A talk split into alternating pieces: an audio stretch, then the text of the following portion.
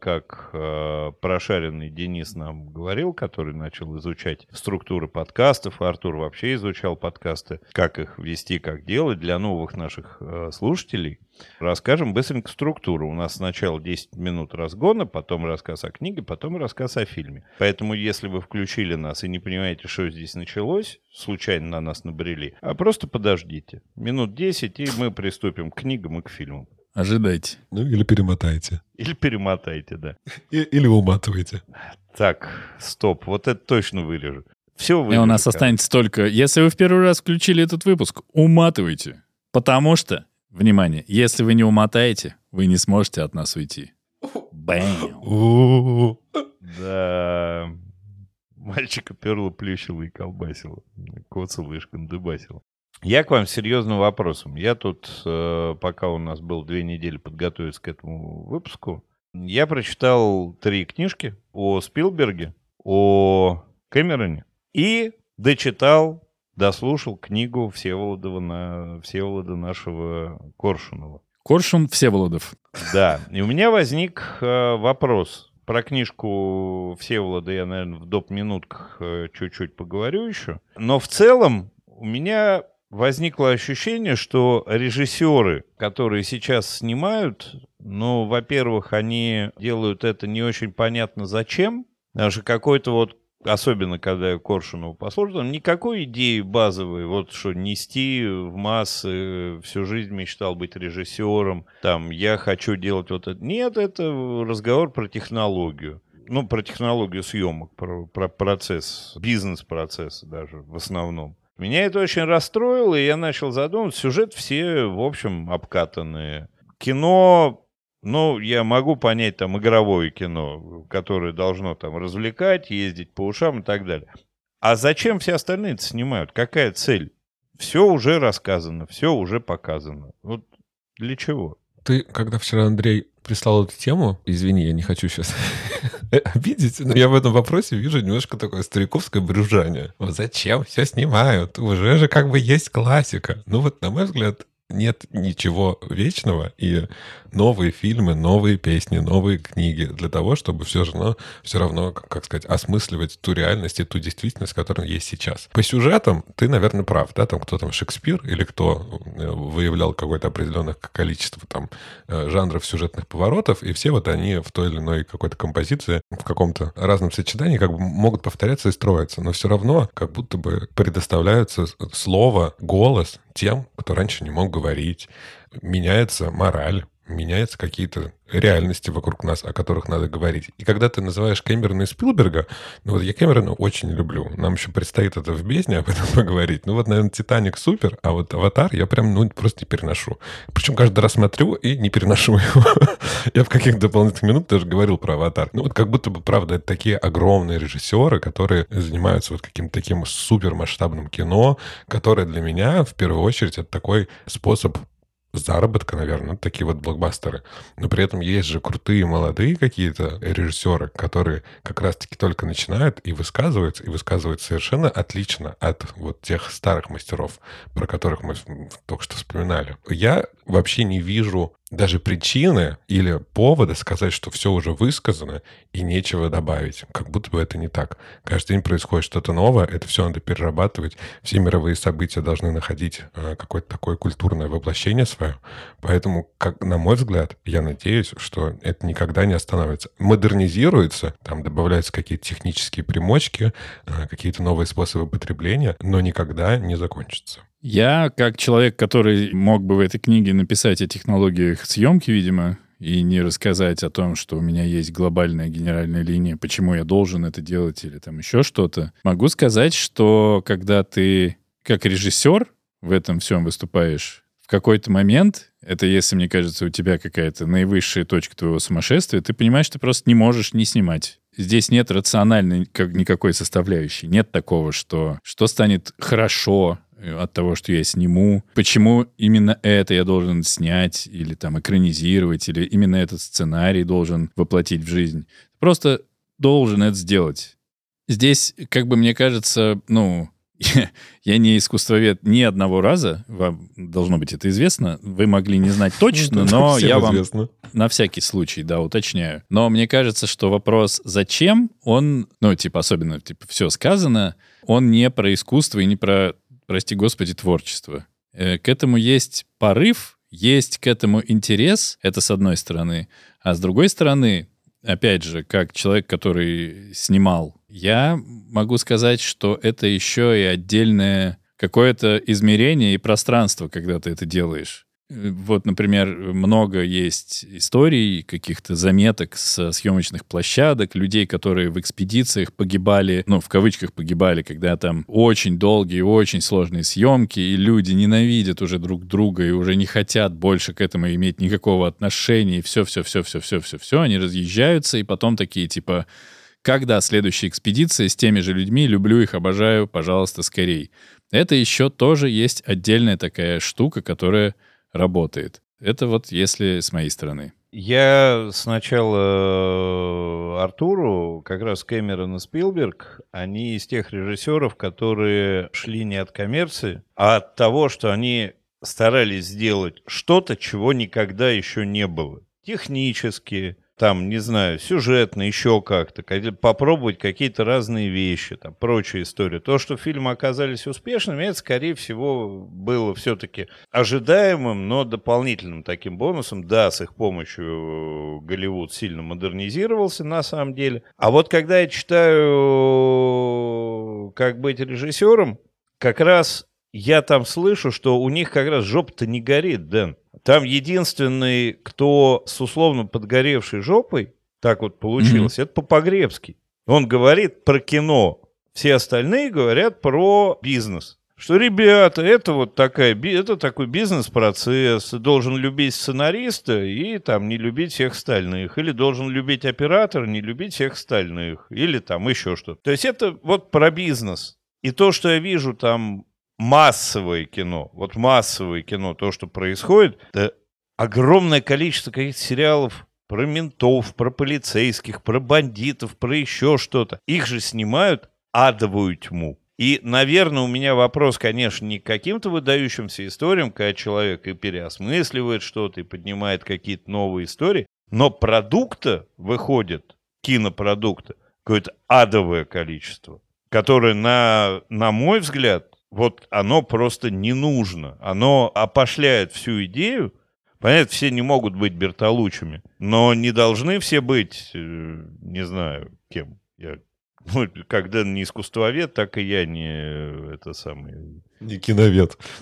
не специалист в фамилиях режиссеров. И не киновед, кстати, тоже, если И не что. киновед вообще, да. Я просто... Вот это превратилось в бизнес, в какой-то скучный бизнес причем, который не доставляет удовольствия даже им. Ну что, нужно освоить бюджет, нужно пролопатить там какую-то штуку, нужно что-то там заработать. Же говно выходит. Вот зачем нам это пихают в глаза? Что ни- ничего не поменялось, просто стало больше э, доступности все это как бы показывать. Раньше были все вот эти Grindhouse, да, которые назывались, которые так любят Т- Тарантино и Родригес, да, это фильмы категории Б. Как бы сейчас это вот тоже такой телевизионный массовый какой-то продукт. Ну, как будто будет всегда. Людям э, хочется все чего-то нового. Пусть про ментов снят уже 100 сериалов, хочется как бы что-то новое, что со- соответствует той окружающей среде, в которой ты находишься. Я, честно говоря, не вижу в этом ничего плохого. И мне кажется, что родился Бертолуччи, ну, должно родиться 100 не Бертолуччи еще при этом. Чтобы ты понимал величие Бертолуччи, в том числе нужно вот оттеняться каким- каким-то таким серым массовым продуктом. Ну почему обязательно в говне надо копаться? Меня вот это Так угнетает. не Очень- копайся. Не- мы же не Оно такое. прет же из каждого утюга. Нет, ну, во-первых, оно никуда не прет. Мне кажется, что сейчас вам в цитаты великих записываете, доставайте эти самые цитатники великих и туда записывайте. Говорят, красота в глазах смотрящих, правильно? Но мне кажется, что говно, оно также в глазах смотрящих. И у Германа. И у Германа, ну, как бы. Мне кажется, что просто нельзя, нельзя сказать Вот в принципе статистически, что стало плохо, а было классно. И я не согласен категорически, что сейчас это все про бабки, а вот раньше было про творчество. Хрен там плавал. Раньше это было сильно про бабки. Очень сильно про бабки. Даже в самом начале, когда еще только-только все бегали продюсеры у нас, воровали друг у друга идею снять простеньку Разина и вышвыривание княжны с лодки. Это же воровали. Просто воровали, потому что на этом зашибались конские, совершенно неприличные деньги. Это был бизнес. Он и остался бизнесом. Но такое есть ощущение, в котором я могу быть трижды неправ, что во времена Союза нам вместо попытки, э, ну, вместо того, чтобы кино стало, было, продолжало быть бизнесом, сделали кино типа творчеством, потому что бизнес никакой делать нельзя было. А сейчас мы опять увидели, так это бизнес. В этом бизнесе много всего делается для денег, конечно. Но мне кажется, что это и не должно, и не может мешать каким-то классным творческим замыслам. И как и в любом месте, здесь статистика будет, что плохого, слабого, неудачного просто всегда больше в любом деле, чем чего-то выдающегося и крутого. Но опять же, если ты будешь думать, я не хочу снимать говно, потому что говно уже тоже снято и во всех местах распихано, может быть, у тебя и не получится снять что-то хорошее. Может быть, у тебя не изменится мышление каким-то образом. Но, с другой стороны, может быть, ты абсолютный, абсолютный ультра-ремесленник, которому вообще насрать на искусство, и ты делаешь сериалы, которые выходят по 4000 серий за одну смену. Может быть, всякое. Или ты Сарик Андреасян. То есть, видимо, мы готовимся к обсуждению сериала «В, Бореньке чего-то нет». Да? Но в Бореньке чего-то нет хороший сериал. Не знаю, что. А Да. по поводу, кстати, высказывания Артура, я не видел ни одного фильма Сарика Андреасяна. Но я присоединяюсь ко всем, кто его заслуженно ругает, хотя ни одного фильма не видел. И несмотря на это, ничего хорошего, кроме плохого, о нем сказать не могу, потому что все говорят. А мы видели хоть один фильм? Какой нам больше всего не понравился? Я видел один, он э, снимал тоже с квартета «Мы», э, какой-то новогодний фильм, и это был какой-то пососный посос. Мгм. Ну хорошо. Артур, а ты видел? Нет, я не видел. Ну вот. Не знаю, зачем я сейчас выяснил, кто видел Сарика Андреасяна, но Ну и оставь его в покое. как человек, который до хрена всего производит, пусть это плохо, пусть это очень плохо или не очень плохо, вообще в России, в которой все сложно, он прямо херачит. Как он это делает, не знаю, но в чем-то я бы у него хотел, наверное, даже поучиться. Мне кажется, меня в сторону уже понесло. Давно. До свидания. А, все? Все. Ты удовлетворен? Я не удовлетворен. Ваши аргументы не показались мне э, весомыми, но я их услышал, принял. И каждый, кто нас слушает, сможет составить свое мнение и определиться, чья позиция ему ближе.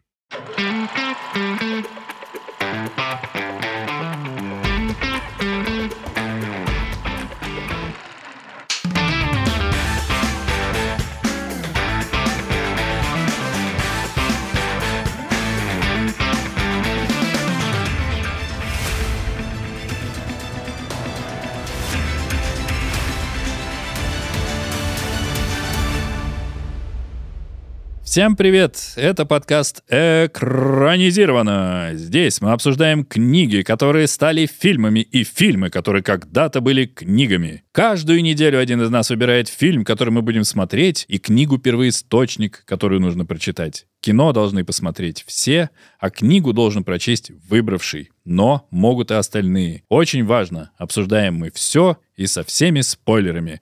Меня зовут Денис, я боюсь акул и не хочу с ними плавать в реке, в озере, море, в ванной, океане, нигде. Я не знал, что придумать, поэтому остановите меня, уже представляйтесь. Дальше я даже не знаю, зачем я таким тоном все это начал говорить. Сука, убейте меня, пристрелите, пожалуйста, давайте уже. Меня зовут Андрей. В принципе, я люблю рыбалку. А меня зовут Артур, и я ничего не придумал сегодня. Ей! На, посмотрите, нас таких двое. Наконец-то, первый раз. Сегодня мы обсуждаем э, фильм Простите, ну, то- смешно. Написали нам в чате, что мы все пьяные. Мы ответили. Только Дэн. Все не это самое. Все не так страшно. Всего лишь Только только, Дэн. Дэн. Только Дэн. Только, Только Дэн стучит в окно, стучит. приглашая нас с тобою на прогулку. Я почему-то вспомнил другую песню, только не спит барсук, почему-то я вспомнил. Ну, тоже нормально. К Лёше свои он повесил на сук. Клюши. К Лёше? Какому Лёше? Какому-то Лёше пришел и повесил. Да, может быть, Чарли, может быть и пьяный. Я точно не знаю.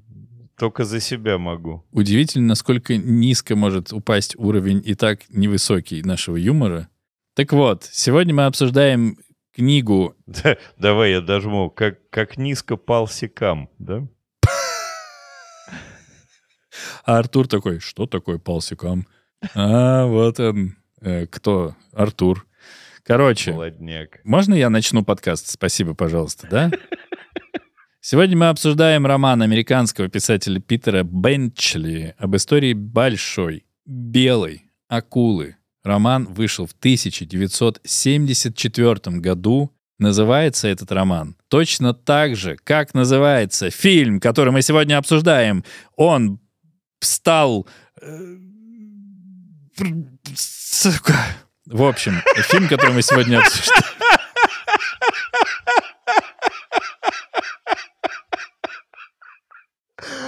Ой,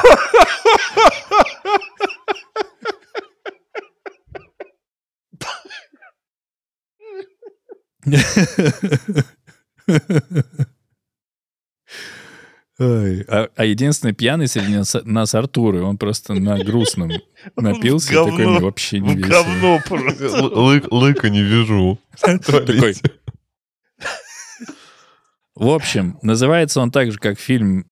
А как мне теперь это заново сказать? Не знаю, потом скажешь. Мы сегодня обсуждаем роман «Челюсти» американского писателя Питера Бенчли, который вышел в 1974 году, и американский художественный триллер-фильм режиссера Стивена Спилберга с таким же названием «Челюсти», который вышел в 1975 году, и во всем этом виноват Артур, о, блядь, Андрей. Что такое происходит? Я не понимаю. Сука. Во всем виноват Артур и енот. Во всем виноват Енот. енот. Я все, до свидания. Андрюха, рассказывай книгу, надоели вы мне. Так, Планка сегодня не очень высокая, Андрюх, можешь не стараться. Маленький курортный городок, американский, соответственно, я правильно же понимаю, американский городок, который устроен таким образом, что живет он на туристах, все мы знаем такие городки, где э, вне курортный сезон делать абсолютно нечего, все закрыто, полная жопа. Мы знакомимся с э, шерифом э, этого городка Броуди. Вы, если я буду говорить неправильной фамилии, вы меня сразу тыкаете пальцем. Мартин Броуди. Мартин Броуди еще начинается. Интересно, какое же имя у человека с фамилией Мартин Броуди? Начинается книга с того, что девушка идет после совершения пляжного полового акта купаться, и пока она купается, к ней всплывает акула, и недостоверный рассказчик нам показывает, нам рассказывает акула. Ты недостоверный рассказчик. Акула говорит, «Э, значит, я увидела потерпевшую после пляжного полового акта. Она виновата сама. Короче, акула девушку сжирает.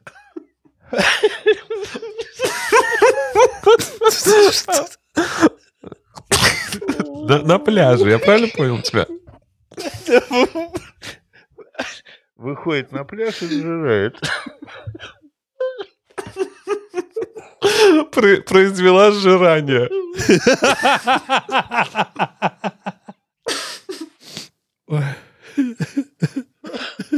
Сейчас я вернусь.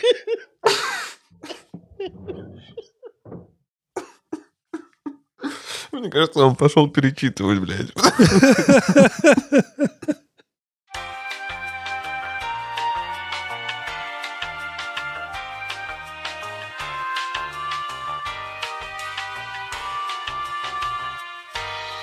Итак, акула сжирает девушку. Мужчина просыпается Поутру на пляже, холодный, мокрый, расстроенный, что его не разбудили. Ищет девушку, не находит. Сообщает об этом в полицию, говорит, куда-то, значит, девушка исчезла. Полицейские идут по пляжу ее искать и находят кусочки девушки, голову и какие-то еще ее фрагменты. Патологоанатом говорит, что девушку сожрала акула, и Броуди хочет закрыть пляжи.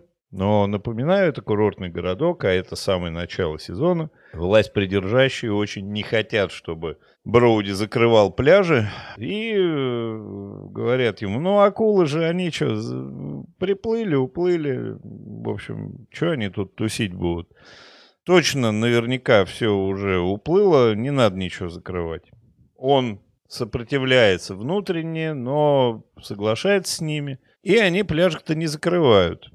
После этого акула сжирает... Сейчас я уже не помню, кого там она... Маленького мальчика. После этого акула сжила, сжирает маленького мальчика, который плавает на матрасике э, во имя Артура Олеговича. Поднимается, значит, снизу акулка, и мальчика сжирает. Причем как-то цинично, быстренько, и все. И все понимают, что акула-акула, караул, Броуди закрывает пляж. А еще они пытаются не допустить шумихи в газетах, и еще что-то мутит мэр, хороший друг Броуди, и все ерзает и хочет прямо, хочет прямо, чтобы все работало и что типа ничего страшного, потому что у него на этом завязаны какие-то бабки, у него есть какие-то там теневые партнеры и прочая хрень. Ну, Броуди закрывает пляжи, но его убеждают к 4 июля все это дело обратно приоткрыть. И он приоткрывает пляжи, усиливает наблюдение. Параллельно приезжает э, еще океанолог-специалист по акулам. Хупер, по-моему, да, его зовут? Да. Который оказывается брат бывшей любови жены шерифа. А жена шерифа, нужно сказать, девушка такая светская, которая влюбилась в этого шерифа, попала в этот городок э, и жутко там скучает все эти годы, которые она там живет. И она склонна к неким шалостям, вот накопленной усталости, она видит в этом брате бывшего возлюбленного какое-то воспоминание о прошлом, с ним устраивает некоторую интрижку, совершает половой акт в гостинице, открывают на четвертое значит, июля пляжи под неусыпным пристальным вниманием всех, кого только можно, полицейских, журналистов. А про городок уже просочились слухи. Про городок пошла слава, что это пляж с акулами, туда начинают приезжать зеваки всякие. Есть некая компания молодых людей, где один подначивает э, остальных, что дам типа 10 долларов тому, кто сплавает сейчас туда-сюда. Один соглашается, Броуди, значит, за этим наблюдает, видят акулу, успевают его вытащить, становится понятно, что акула никуда не ушла. Параллельно с этим ревность Броуди, он же все-таки шеф полиции, он же разбирается в тайных делишках всех. У него накапливается там повода для ревности. А есть там еще совершенно ужасный рыбак какой-то такой рыбачий рыбак Куинт, который тип самый крутой рыбак из всех крутых рыбаков. Сначала, ну, он запрашивает огромное количество каких-то расходов в свою сторону, по 400 баксов каждый день, сколько бы дней мы не ходили, с утра баксы, потом акулы. До этого пробуют всевозможные другие рыбаки его поймать. Акулу поймать. Да, а океанолог определил уже, что это большая белая акула. Находит лодку рыбака, который пробовал, но у него ничего не получилось. Лодка прокушена, подкушена, там находит зуб, понимает, что рыба вообще какая-то беспрецедентно большая белая акула, какая-то очень акулистая акула. Ну и в результате договаривается с этим рыбаком, Броуди, который э, не очень любит всю вот эту воду и всю вот эту рыбалку, считает, что это его, значит, обязательная миссия эту акулу победить. Океанолог, аку, акуолог э, отправляется с ними. Акулолог. Акулолог. Они несколько дней ищут эту акулу, находят ее. Сначала она сжирает акулолога, которого к ней опустили в клетке. Потом она сжирает капитана, И потом она умирает, потому что они в нее всадили много гарпунов с бочками и так далее. И Броуди, э, это самое, плывет к берегу довольный и счастливый. Все. Ну, так и есть. Все. Я когда начал слушать эту книжку, я такой, так, погодите-ка. Во-первых, нет, давайте совсем назад отойдем. Я очень удивился, что у фильма есть первооснова. Начнем с этого. Потом дальше я начал читать эту книжку и читаю предисловие. И там Питер Бенчли очень подробно и как-то с сердцем рассказывает вообще, почему он эту книжку написал. Мне очень понравилось, как он рассуждал, когда он это все придумал. Мне кажется, это классно вот с позиции придумывания истории, типа, а что если, да? Типа вот есть эта акула, которая всех может захавать, а что, если она окажется в маленьком курортном городке в акватории, там, которая к нему прилегает, и что она, помимо того, что просто жрет всех, она еще и бизнесу мешает, всего городка. И как бы, э, ну, несколько погибших человек могут перечеркнуть жизнь целого городка. И типа, а что если ей будет сопротивляться шериф? Что если шериф не любит э, воду, купаться и все такое? И это все клево и прикольно.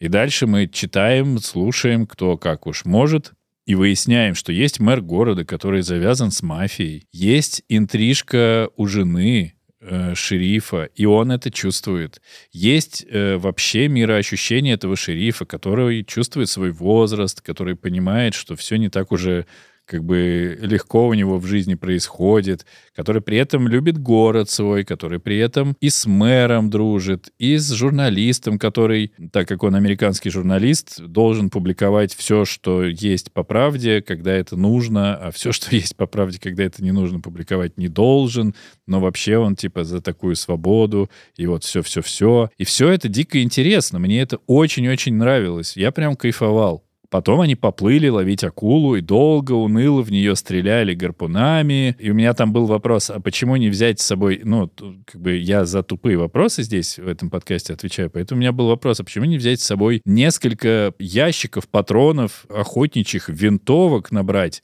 и просто херачить ее, ну, пулями? Потому что вот эти вот странные бочки, которые к ней привязывают, и такие типа, ой, она должна всплыть, ё-моё, она не всплывает. Давайте сделаем то же самое. Я, насколько понимаю, Дэн, у рыбы не так много мест, в которые, попав, ты что-то можешь сделать.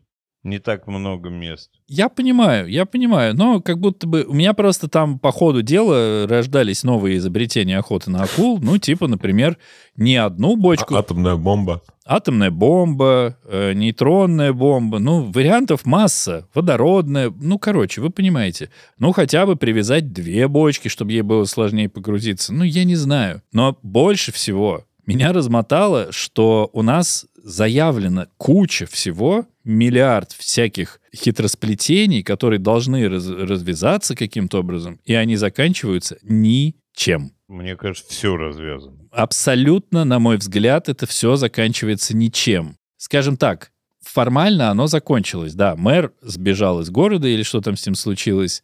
Сбежал. Любовника жены молодого красивого парня захавала акула, и типа поэтому теперь шериф не переживает вроде как, потому что а какой смысл? Акулу убивает не главный герой. И ты такой, ну супер, стоило все это написать, чтобы вот так, на мой взгляд, абсолютно бесславно слить финал. Ну, абсолютно. И нету ни разговоров с женой по итогу, нету никаких, э, ну, ничего не закрывается по-настоящему, именно для меня. Ну и концовка просто оторви и выбрось. Ну, хоть вы покажите, как он доплыл. Не знаю. Я весь, всю книжку думал, ну, наверное, у них в следующем году начнется курорт э, имени акулы, знаешь, типа как, э, ну, начнут немножко паразитировать на этой теме. Заканчивается вот так. Я прямо очень-очень из-за этого расстроился, потому что по ходу книжки мне все прям нравилось. Все было прикольно. Надо было, конечно, первым говорить, потому что мне теперь нечего сказать. А мне очень понравилось предисловие, кроме того, что ты упомянул, как классно еще а, автор немножко как бы иронизирует над критиками, да, то, что кто-то говорил, что акула, возможно, символизирует капитализм, э, или она еще что-то там символизирует, какого-то диктатора. А Я, чуваки, хотел написать, книгу про акул, как без, без подоплеки. Поэтому вот иногда то, то, чем мы тут занимаемся, да, какими-то навешиванием смыслов, иногда никакой реальной основы за, за этим нет. И как классно тоже он немножко говорит про экранизацию, да, когда он встречался с, режисс... с продюсером, все ему говорили, вот это нафиг все убери, любовную линию мафию убираем, оставляем только как бы акулу. Это тоже к нашему постоянному с вами спору, что надо убирать, что не надо убирать, и надо ли что-то, в принципе, убирать. А потом, соответственно, начинаешь читать книгу, и у меня было такое немножко ощущение, знаете, вот Стивена Кинга, да, ты читаешь про маленький город, а, здесь очень много внутренних каких-то конфликтов, вот эти взаимоотношения между главным редактором, мэр, у которого есть какие-то партнеры а, или их нет, вот этот муни- муниципальный совет, короче, какие-то крутые все взаимоотношения вот такого маленького города, и более того, там есть обещания каких-то еще крутых персонажей, которые вообще вот не всплывают. Например, бабка, которая я надеялся, что она подкармливает акулу, а она бан- бутылки выкидывала пустые. Если вы смотрели, мне кажется, это фильм «Анаконда» или про крокодила какого-то убийцу есть фильм, и оказалось, что там бабка в конце маленьких как бы детенышей прикармливает, чтобы был сиквел. Вот я надеялся на что-то такое. И тут я абсолютно с тобой согласен. Это очень плохо написанная книга, очень слабо написанная книга, в которой потеряны все герои. Что случилось с мэром? Где эта мафия, почему она заявлена, и она... Я думал, что это в конце все как-то схлопнется. Эта мафия приедет да, да, параллельно да. со своими какими-то интересами. На пирсе подходят журналисты из Time и просят, чтобы его пустили. Ему говорят, нет, мы тебя не пустим. Все, он уходит. Для чего эта сцена была сейчас? Да, он такой, как бы, а, нельзя? Быть... Ну, ладно. Ну ладно, я тогда не пойду. Да, может быть, он поедет на своей лодке за ними и как-то им помешает, и что-то там испортит им охоту. Может быть, он спасет в конце шерифа. Нет, ничего этого как бы нет. Вот эти какие-то вставные эпизоды в конце некоторых глав про то, что еще в городе происходит. Некоторые очень классные вставные главы, мы понимаем, что происходит с городом, да, например, там, как увольняют бармена, по-моему, да, там была история, как в магазине поднимаются продажи каких-то там продуктов, да, в честь 4 июля. А потом там есть какая-то вставная глава про каких-то двух мужиков, которые упрашивают рыбака их куда-то отвезти. Что из этого? Это для чего было? Что?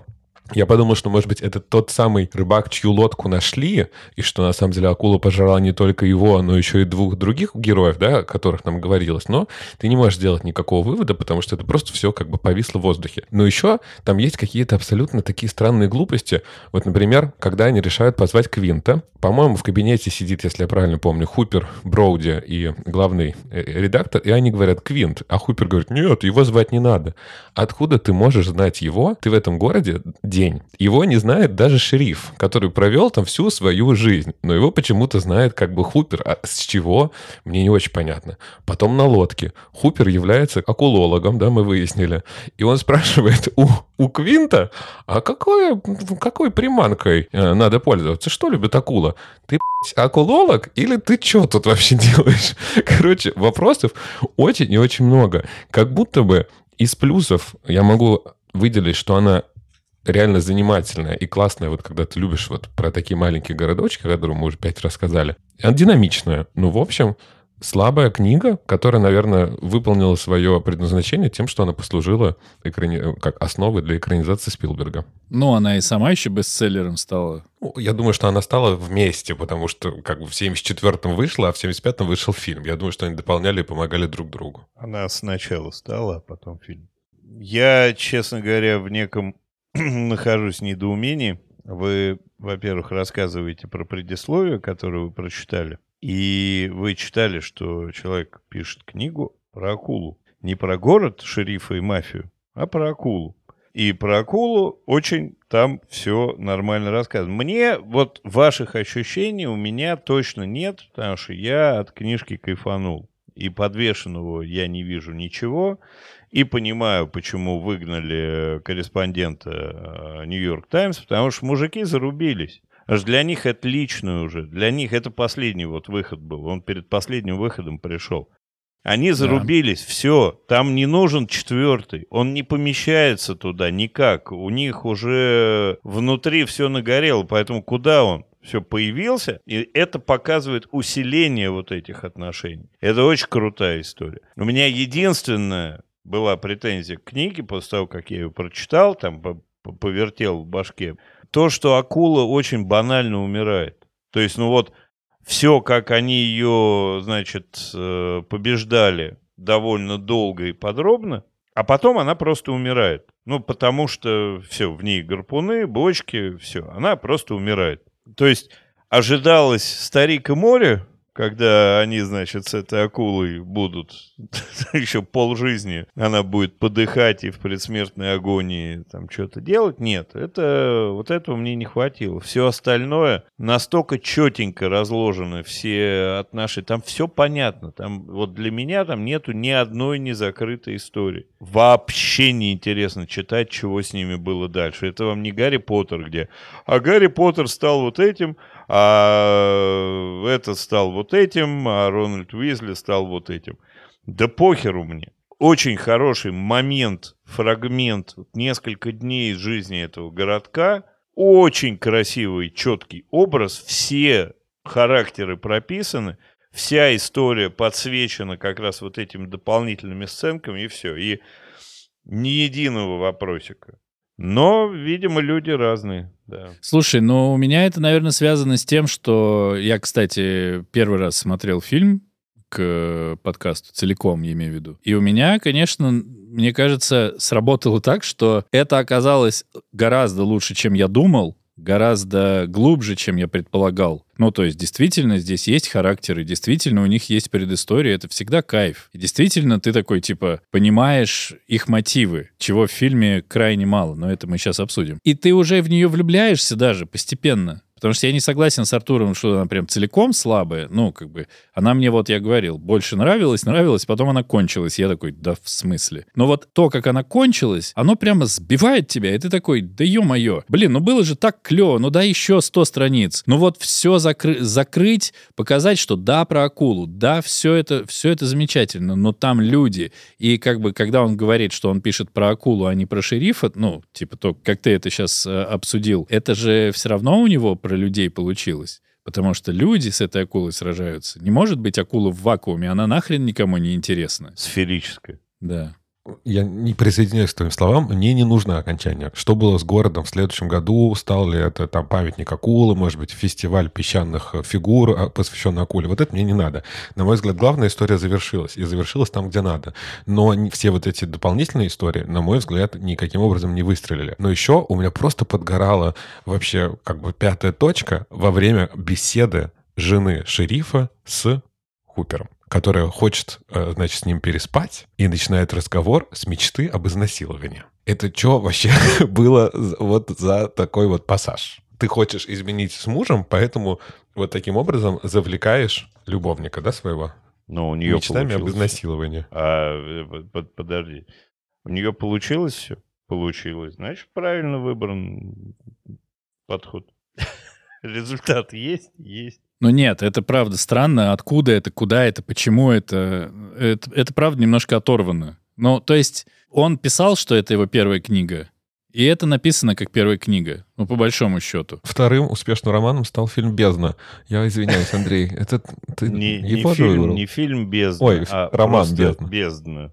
Это не имеет отношения Нет, к твоему выбору для нет, спинов? Не имеет. Нет, Нет? не имеет. Ну вот есть у него про гигантского кальмара, терроризирующего Бермуды, например, вот еще а, книга ну есть. понятно. Ну, то есть увлекся. В общем, как будто бы замах классный, а результат, на мой взгляд, не супер классный. И фильм, кстати, есть тоже про кальмара. Но это, ну и «Бездна» тоже есть по нему фильм, но это не тот фильм. Но это э, писатель одной, по сути, книги, и потом на ней нормально он поднимался. Рыбы.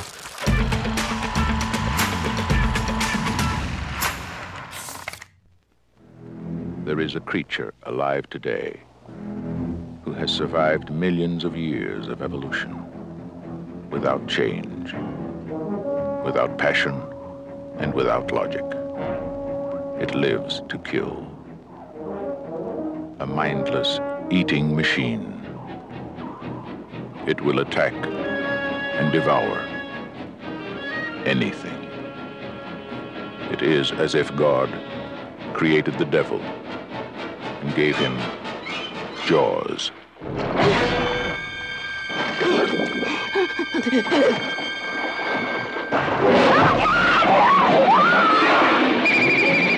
Все почитали роман и подумали не так, как мы с Артуром, а так, как Андрюха. И Решили, что нужно по нему немедленно снять фильм. И в 1975 году Стивен Иванович Спилберг говорит, а давайте я сниму. И снял. Артур, расскажи. В фильме сохранены как бы основные герои, а больше ничего не сохранено. А, я акула. Вот. А у нас есть также главный герой шериф, но в отличие от книжного шерифа, этот шериф э, только первый год, как переведен э, работать, э, соответственно, в этот город. До этого он жил в Нью-Йорке, поэтому все время немножко вспоминает, как было прекрасно э, и какая огромная преступность была в Нью-Йорке. У него есть жена, двое детей, и вот он недавно вступил в должность шерифа. Также происходит нападение первое акулы. Она съедает девушку хиппи, по всей видимости, какую-то ну, такую показывают, который решил до ночи поплавать, и ее жирают. Точно так же находят ее останки. После этого шериф пытается закрыть город, но мэр ему, конечно же, это не, не, не дает сделать. Пляж закрыть. А я что сказал? А, да, Город. пляж закрыт, да, сори. Э, и в отличие от книги, если там это только начало сезона, то здесь это уже разгар, и вот э, то самое второе нападение на мальчика э, на надувном матрасе происходит просто в разгар супер такого пляжного дня, когда на берегу находятся тысячи и тысячи людей, вот, и происходит вот это нападение. Поэтому, если в книге город не сразу об этом знает, они пытаются скрыть эти новости, то здесь уже никакой загадки нет, весь город бурлит, происходит какое-то собрание городского совета, туда приходят приходят э, представители города, владельцы мотелей, э, которые пытаются понять, будут ли закрывать пляж или не будут. И там же у нас как раз объявляется Квинт, который говорит о том, что он-то акулу сможет поймать, но за, за очень дорого. А мама вот того самого мальчика объявляет о, о том, что э, она заплатит 3000 долларов тому, кто поймает акулу, и поэтому начинается такая гонка за акулами. Все лодки, сколько есть э, в этом городе, э, отправляются на поиски акул, друг другу как-то мешают и подставляют, и более того, ловят даже какую-то акулу. Параллельно у нас при, приезжает Хупер, тоже океанограф-акулолог, который все знает, он э, досматривает э, останки вот той первой жертвы, первой девушки, и э, примерно понимает, какую акулу надо искать. И вот одна из лодок привозит пойманную акулу, но акулолог говорит, что нет, это не может быть та акула, потому что она мелковата, челюсть у нее не такого нужного размера, поэтому это вряд ли она. И более того, у акулы очень долго перерабатывается все, что она съела, поэтому вот если мы сейчас ей брюшко-то вспорим, мы узнаем, что она ела. Вот, они шерифом ночью это делают, э, находят номера от авто, э, автомобиля, какую-то железную банку, голову тунца, ну вот немножко находят, никаких человеческих останков э, у нее за последнее время не было. И так, они, таким образом они убедились, что это все же не та акула. Параллельно у нас начинается 4 июля, супер важный праздник в Америке, весь город гуляет, туда приезжают 500 пароходов, привозят туристов, Весь пляж полон, и там же акула предпринимает очередную попытку напасть, и более того, она нападает на там, лодку, в которой сидит старший сын шерифа, поэтому у шерифа уже такие э, немножко личные счеты э, с этой акулой. После этого он заставляет мэра подписать бумажку, э, которая позволит ему нанять вот того самого Квинта, супер важного, крутого морского волка, который собирается поймать и убить акулу. И после этого они втроем, Хупер, Броуди, шериф и, соответственно, моряк Квинт отправляются ловить, ловить акулу. А, они делают это как бы круглосуточно, в отличие тоже от фильма, да, как, ой, от книги, когда они выходили каждый день э, на несколько часов, и здесь они э, решают это сделать за один раз. Они находят эту акулу, также к ней группуном цепляют первую бочку, Наступает ночь, у нас здесь немножко мы, мы переходим в фильм «Снегирь» Хлебникова, видим мужскую дружбу, как они выпивают, ведут беседы. Оказывается, что э, Квинт э, еще принимал участие во Второй мировой войне э, и является одним из участников той операции, когда привозили атомную бомбу в Японию, и на обратном пути их подлодка была подорвана, и все моряки находились очень долго в открытом море, и из 1100 человек акулы пожрали почти всех, да, и выжило там что-то 300, 30 с небольшим, поэтому вот у него есть тоже такие личная неприязнь к акулам, поэтому он и посвятил, видимо, свою жизнь э, истреблению акул. И пока они вот эти беседы ведут, песни поют, акула опять приплывает обратно, начинает уже грызть непосредственно лодку, э, она начинает немного подтекать. Короче, дальше все вот это пытаются и этим, и гарпуном, и пулями как-то достать, э, опускают Хупера в клетки, там акула на него нападает, клетку разворачивает, э, они поднимают обратно клетку, клетка пустая, э, и все, наверное, думают, что Хупер умер. Также э, один раз им удалось запихнуть э, в пасть акулы кислородный баллон, Акула за это время э, успевает разнести лодку в щепки э, и пожирает Квинта. Э, наш прекрасный шериф Броуди залазит на мачту, которая единственное, что торчит еще над водой от лодки, и ждет, когда к нему подплывет акула, и когда она разевает пасть, он ну, прекрасно успевает выстрелить ей из ружья в, это, в тот самый кислородный баллон, и акула взрывается. Вот в эту секунду Ихтиандр со дна морского выплывает Хупер и присоединяется к нашему шерифу Броуди. И вот они такие плывут на тех самых бочках, на которых, э, которыми да, пытались э, поднять акулу, плывут к берегу. Все. У меня единственный комментарий, что Индианаполис это крейсер, а не подводная лодка. Ну, просто чтобы не okay. совсем мы были такие, эти. Вот. А так-то что, прекрасный рассказ. Замечательно. Рекомендация? Ты посмотрел? Я решил не смотреть в этот раз. Он же сказал об этом, что посмотрел. Мне очень понравилось, когда я там про Спилберга слушал, что всю эту историю с акулой, э, что акула ломалась все время, Вот, и в какой-то момент она так сломалась, э, что на ремонт нужно было там несколько недель. И именно поэтому они решили ее показывать уже в конце, а сейчас снимать ее плавником и пугалкой такой. Мне очень понравился весь мужской каст. Прям весь. Это такое отличное, старое, классное кино.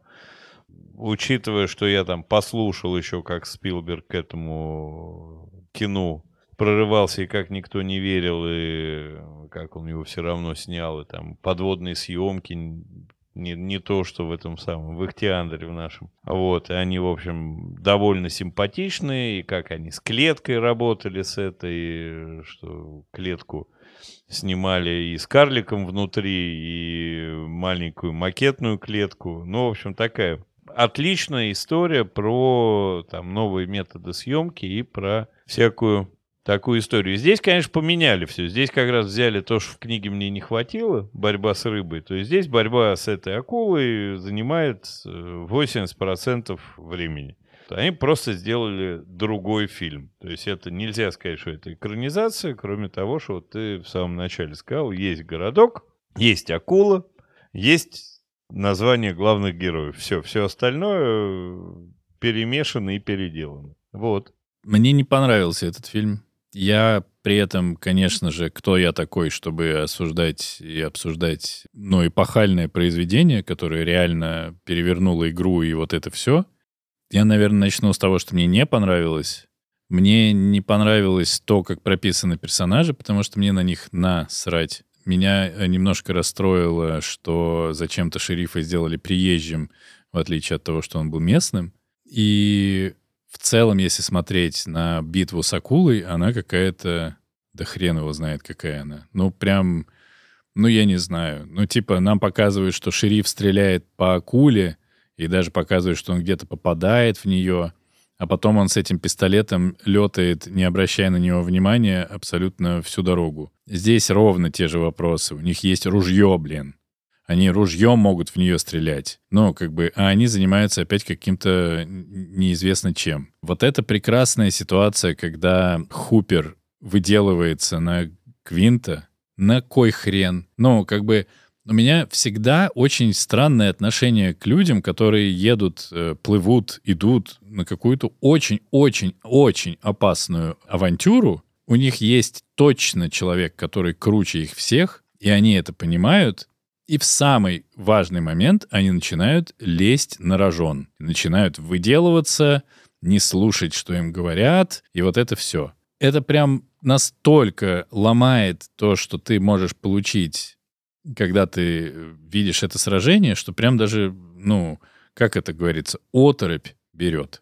При этом у меня здесь в этом фильме есть, конечно, абсолютные кайфуши, от которых я проперся. Это, во-первых, совершенно, по-моему, охрененно сделанная и снятая сцена, когда Квинт видит, что акула как бы клюнула. Вот это вот сколько действий он совершает, чтобы ее не упустить, и сколько их вообще нужно. Это то, чего мне не хватало в книге, потому что, ну, как бы я в морском деле не специалист. Господи, я уже за этот выпуск во стольком не специалистом оказался, что Ну кошмар. смотри, уже по- после «Снегиря», после как, бы, как будто набираемся немножко мастерства уже, да? Ну да, вот эти все деталюшечки, как он куда-то что-то пристегивает, какую-то он разгрузку застегивает, как он упирается ногами, это очень круто. Потом я очень проперся от сцены, когда они накидываются, потому что, по-моему, она прям супер крутая. Именно как меняется ее настроение и как э, вот в отсутствии реальной акулы, большого количества кадров с акулами, нам можно, нас можно напугать акулами. По-моему, это сделано очень круто. И это как раз сделано без спецэффектов, а только на игре актеров. Это, по-моему, абсолютно зачет. Я в восторге полном. Но вот эти сцены, когда всех отправляют купаться и, и патрулируют все это лодки, и наш шериф, который не любит воду, сидит на пляже полностью одетый, и почему-то как-то это все так нелепо выглядит. Вот когда они вроде увидели этот плавник, всех потащили в одну сторону, вылезайте из воды, вот это все. Оно какое-то абсолютно нелепое и тоже обсирает кучу того, что было придумано круто, потому что музыка — абсолютный зачет. Типа ты, ну, здесь прям тебе говорят, если музыка страшная есть, акула появится. Если музыки страшной нет, ничего страшного не будет. И, аку... и, и вот саспенс, который э, Спилберг здесь нагнетает, он крутой. Если бы он еще не обсирался вот этими очень странными включениями из обычной жизни. Когда шериф прибухивает вискарик, когда жена ему что-то там плечи мнет, когда они сидят на пляже. Ну, какое-то такое все дурацкое. И вроде бы и ты начинаешь подключаться к шерифу, который здесь чужой, что он пытается что-то сделать. Потом ты начинаешь от этого тут же отключаться, когда они вместе с этим акулологом орут на мэра, который с ними почти не спорит. Это все как-то вот...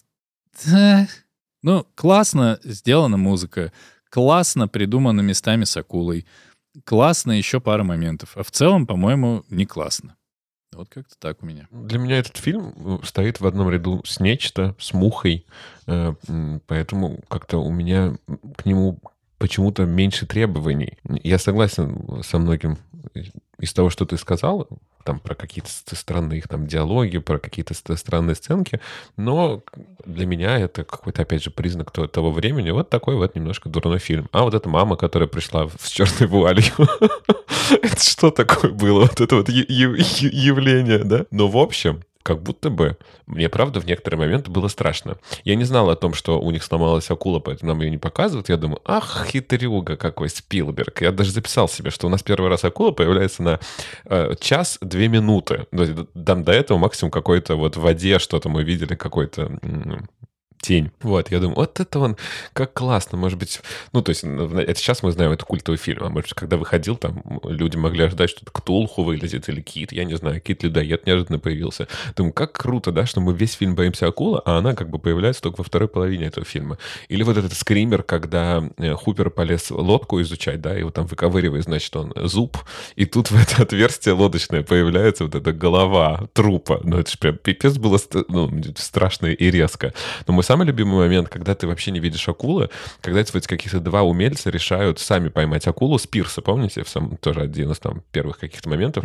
А, И когда э, он говорит, главное, все, один там упал, акула разбила пирс, и вот один плывет обратно к этому на, на берег, и второй ему кричит, главное, не поворачивайся, потому что за ним, сука, идет пирс по воде.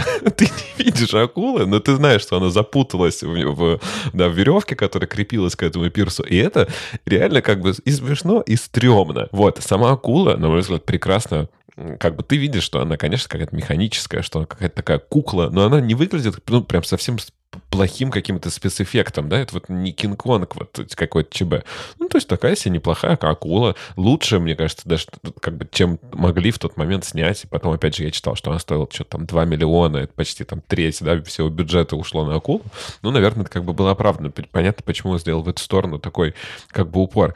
И мне как раз-таки понравилось, что убрали все вот эти боковые линии, потому что как бы их в книге не раскрыли, а здесь, мне кажется, их еще больше бы зафакапили. Поэтому классно, что они от них избавились и сфокусировались конкретно на одной проблеме. Угроза акулы вот этому маленькому городу, маленькому пляжу. Почему сделан такой, как бы, шериф дурацкий? Ну, странно, но с другой стороны, да, ты можешь ему как бы подключиться к нему. Конечно, его не будет слушать мэр. Это его первое лето. Кто ты такой, чтобы нам тут рассказывать, да, как нам э, содержать город? Поэтому нет никакой акулы, это лодка моторная.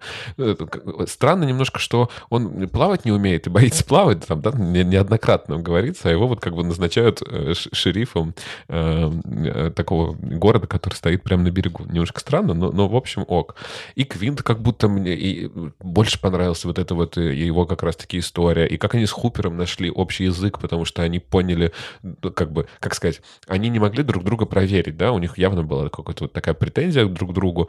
И, но потом, когда вот ночью они уже наконец-то нашли эту акулу, вот ждут, когда она появится еще раз, они показывают друг другу шрамы, вот ты как бы понимаешь, что вот они вот таким образом оценили друг друга, поняли, что они достойные, э, как сказать, э, члены одной команды, условно, могут идти вместе, доверять друг другу, другу, и после этого как бы они смогли замочить эту акулу, потому что друг другу доверились, поняли, что друг на друга можно положиться. Как будто есть какие-то хорошие штуки, но из-за, наверное, из-за вот такого статуса культовости мне не хочется в нем искать каких-то слабых моментов, их тут дофига, чего ж тут говорить. Как будто круто, что он появился, и правда очень сильно изменил и все кино, и жанр хоррора. Как я понимаю, именно фильм про вот э, какую-то вот такую природное, да, какое-то существо монстра реального, это первый, ну, Годил, понятно, была как бы до этого, но вот именно из существующих, да, без какого-то фантастического домысла. Вот, поэтому, ну что, круто, что он есть. Ну, я тут не знаю, что добавлять и зачем с вами спорить. Ну, с Дэном, с Артуром, мне ближе к э, позиции Артура. Э, да, претензии, наверное, сценарные есть какие-то, наверное, есть по характерам, но в целом мне фильм очень понравился.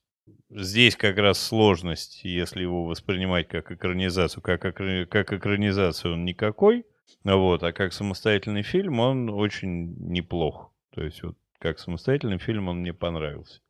И э, то, что он действительно был там основоположником каких-то направлений, каких-то течений, каких-то движений, это тоже, в общем, важная история, и я его там с современной мерки судить бы не стал. А сравнивая с фильмами того времени, ну, он очень недурно выглядит, на мой взгляд.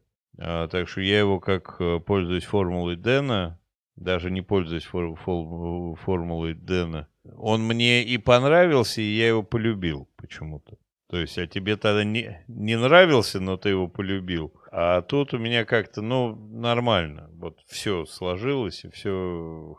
Я единственное расстроился акуле. Я думал, что она будет значительно больше. Вот Артур говорит, что акула классная, огромная, а мне величины не хватило. Мне она показалась. А что такая не огромная акула-то? О чем они Как будто бы это было бы совсем не, не, не натурально, да, если бы она еще Навер... была Наверное, наверное, но... Акула разочаровывающе маленькая, это правда. Потому что когда ты читаешь книгу, и когда они говорят про мегалодона, а мегалодон — это, блин, мама, папа всех акул нахрен, и китов, и вообще всех. Там же так же в книге говорят, что они из разных семей, поэтому не могут быть мамами акул. Ну, ты понял, о чем Неважно, они, ну, они я... по размерам сравнивают, да. Ну, конечно, я, я об этом. Я типа, что ты представляешь себе дом, который вот выплывает. Ну, типа, вот этот дом с зубами, который жрет просто лодки и все что угодно. А здесь, ну, она крутая, конечно. Особенно, когда ее, ну, когда ты понимаешь, что одна голова у нее примерно сопоставима с человеком, но все равно это как бы в книге, как всегда, ты допридумываешь себе, очевидно. В книге корабль и акула — это две одинаковые штуки. Даже акула чуть-чуть побольше. А да. здесь, конечно, нет. Тем не менее, действительно какие-то там, типа, ну не страшные, ну какие-то такие пугалки развешенные. Конечно, после всего, что мы насмотрелись за все это время, это, конечно, не пугает. Вот, и можно какие-то шутки, да, кто в армии служил, тот в цирке не смеется, да, там, кто смотрел э, Титана, его акулы не напугаешь, ну и так далее. Просто очень обидно, вот мне очень обидно всегда, как тупо они себя ведут. Ну, прям они очень тупо себя ведут. Это не вопрос, что спецэффектов не хватило, но насколько крутой Спилберг, насколько круто он разобрался с э, сложностями, которые его преследовали, там, что акула его несчастная утонула, и ее нужно было доставать. Но это же, ну, типа, это очень круто. И как это изобретательно сделано. Это очень крутая работа. А фильм-то говно все равно, потому что они все тупые. Ну, прям, ну, ну, типа, ну вот все, ну такое, как они вот обсирают все старания Спилберга, удивительно. Правда, надо не забывать, что они тоже старания Спилберга. К рекомендациям. Я понял.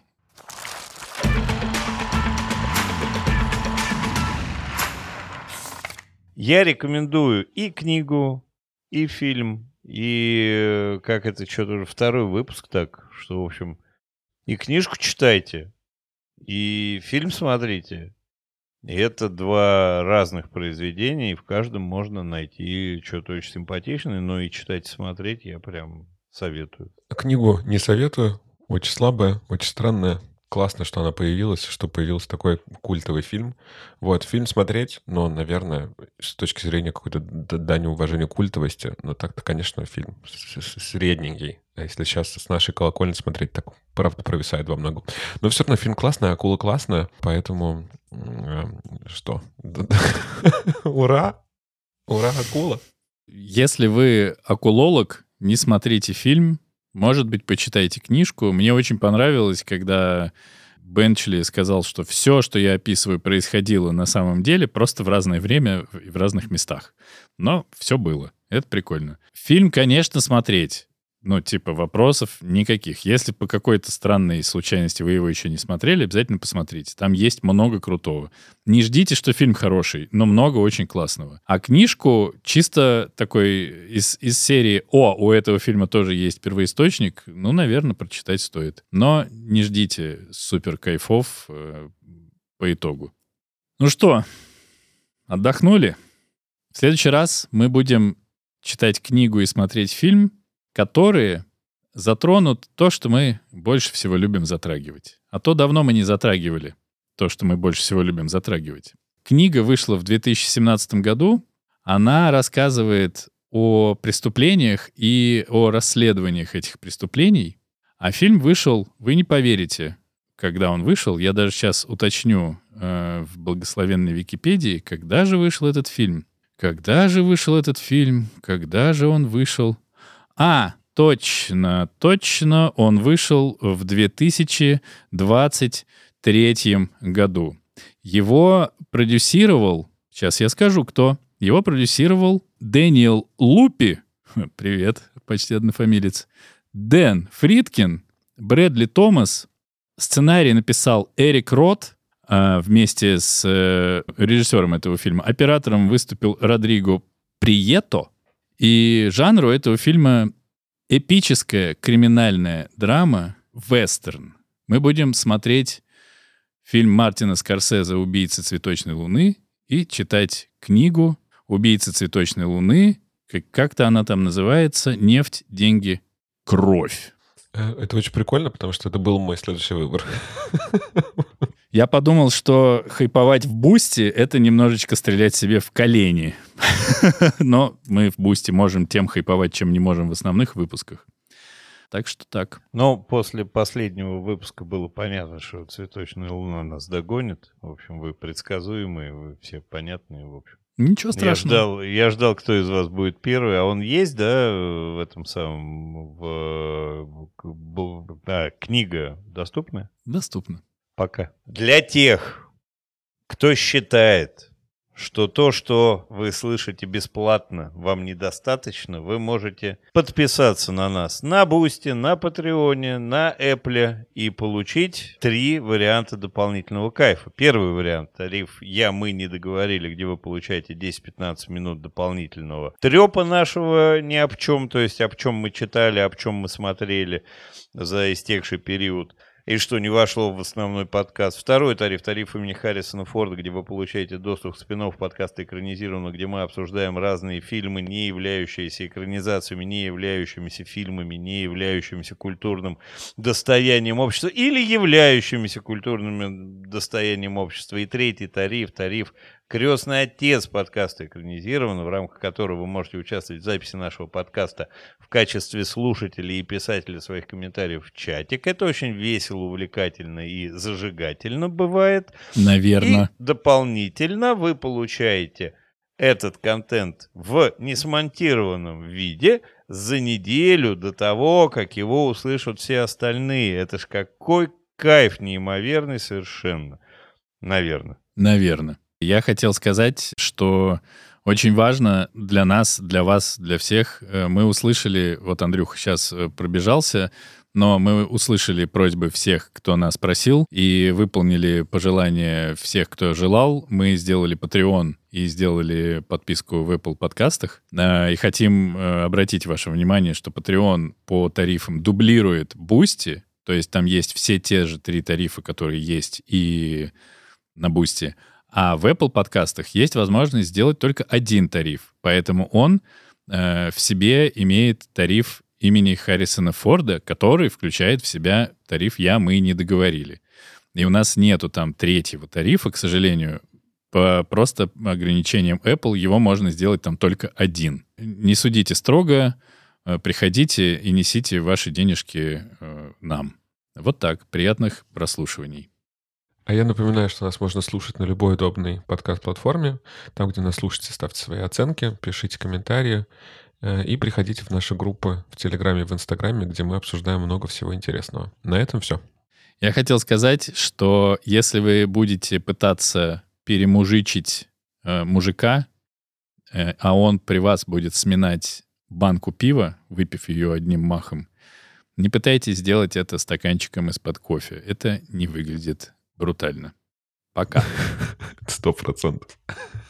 На этом заканчивается основная часть нашего подкаста, и мы переходим в дополнительные минуты и переползаем потихонечку в тариф «Я», «Мы» не договорили, и тариф имени Харрисона Форда, в котором тоже включено «Я», «Мы» не договорили.